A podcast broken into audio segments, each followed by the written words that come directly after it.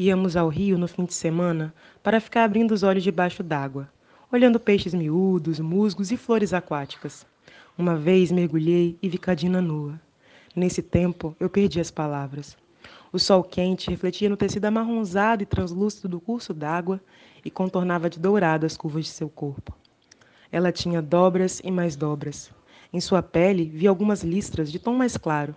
Era a escrita mais bonita que eu já tinha visto. Linhas onduladas e irregulares que se espalhavam como inscrições em suas coxas, costas, seios e que me lembravam que ela era mesmo uma mulher do mar. Depois me disseram que aquelas grafias se chamavam estrias, mas isso foi só depois. Naquele dia fiquei maravilhado. Retornei a mim e a meu estado de encantamento e também tirei minhas roupas. Nadamos juntos como irmãos gêmeos dentro da barriga da mãe. O movimento era uma espécie de dança aquática, uma aula aberta sobre teoria da natação. E dizem as más línguas que quem visse de longe a brincadeira teria certeza de que brigávamos. Depois nos cansamos da brincadeira e deitei seu corpo na pedra.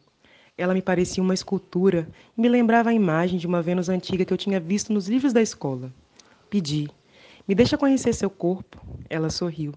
Então me deixei a percorrê-la, vi suas feridas ainda abertas, arranhões e marcas que me lembravam as inúmeras quedas das árvores de jamelão e manga que pontilhavam o nosso povoado. Me demorei em seu território crente que estávamos nos virando ao avesso. E pensei que talvez o amor é isso é quando o outro devolve partes nossas que a gente ainda não conhecia. Lágrima, de Tamires Batista. Um projeto do coletivo Elas Tramam.